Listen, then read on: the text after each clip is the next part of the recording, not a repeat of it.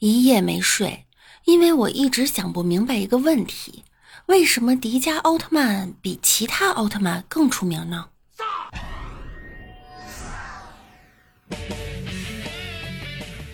？Hello，各位段友，欢迎您收听万事屋，那我依然是你们的小六六。当初我还是厨师学徒的时候，炒菜不小心油放多了，锅着火了。这时，师傅跑过来大吼一声：“盖呀！”那年，师傅变成了光。其实，奥特曼更像一个恐怖片儿。你想象一下，上了一天的班，下班的时候，发现迪迦奥特曼为了打怪兽，举起了你贷款两年买的车，并砸向了你贷款七十年买的房子，你还会喜欢他吗？父亲带儿子去买房子办理贷款，公积金中心的工作人员就问：“先生，您是继父还是岳父呢？”父亲顿时就不高兴了：“我不是继父，也不是岳父，我是父亲。”工作人员说：“你有病吧？你父亲你还来贷款干嘛呀？”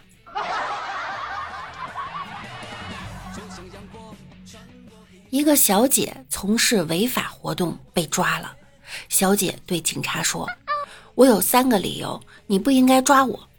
第一，我一不偷，二不抢，怀里抱着听局长；第二，我不融资，不贷款，自带设备求发展；第三，我不游行，不上访，一张小床不下岗。”我一朋友富二代，我问他：“你家里存款多吗？”他说：“三辈子花不完。”我心里三万只草泥马奔腾而过，然后他又说：“但我家的贷款我八辈子也还不完。”然后我心里的那么多就又消失了。北京一男子中了双色球，一等奖五百万，记者就采访他：中奖后想干嘛呢？男子说：“准备在北京买一套一家人都住得下的房子。”记者问：“然后呢？”男子说：“剩下的贷款，一家人都有了工作，就慢慢还呗。”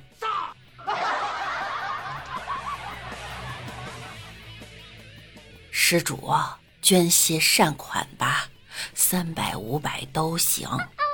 我没带那么多钱，下次吧。哈，没关系，我们这里可以刷卡。哦，不好意思，卡也没带。啊，没关系，我们这里也可以抵押贷款，月息只要百分之三。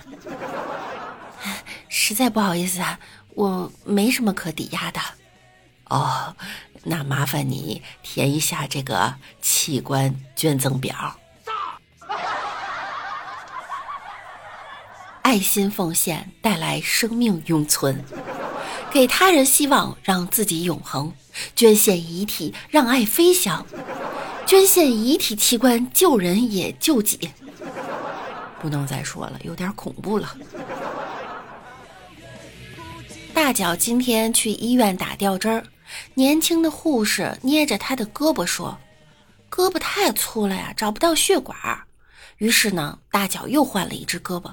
他吃惊地说：“哎，你这胳膊太细了。”怎么两条胳膊差那么多呢？发育不正常呀！大脚说：“哼，你还太年轻，你懂什么？”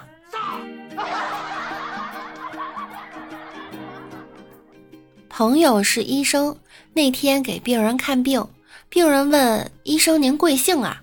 朋友答曰：“姓齐。”病人听后若有所思地说：“哦，跟孙悟空一个姓啊。”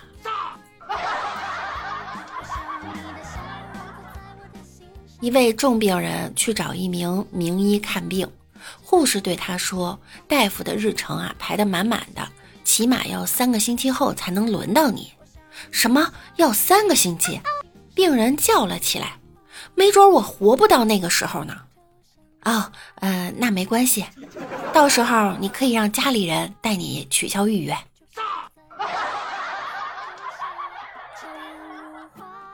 老公，我好像怀孕了。不可能，你怎么能怀孕呢？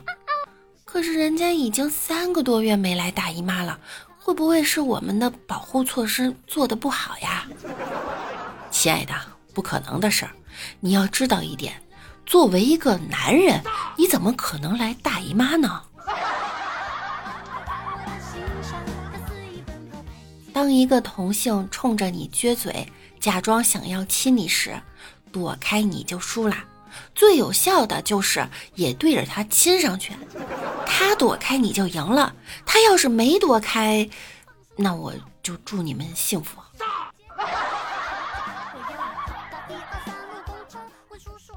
今天我问老公：“亲爱的，假如我是个同性恋怎么办？”老公低头思索了一会儿：“好吧，既然这样，我支持你。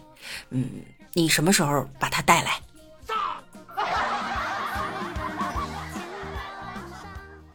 龙王望着远去的悟空，叹息的摇了摇头：“哎，世事险恶，望你多加珍重啊。”龟丞相不解的问道：“龙王，他可是拿了我们的镇海之宝，你怎么反倒祝福他呢？”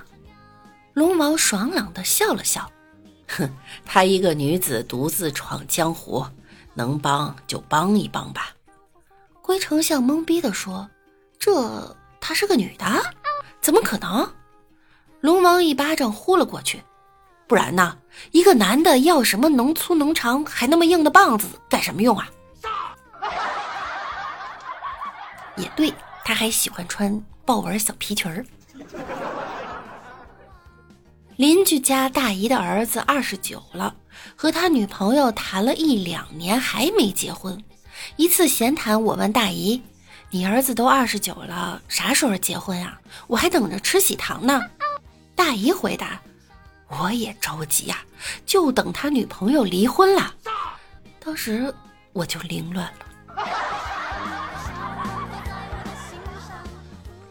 刚才在办公室捡到一个遥控器，我好奇的按了一下开关，前面的一个女同事突然就蹲在地上颤抖。你们说她是不是有病啊？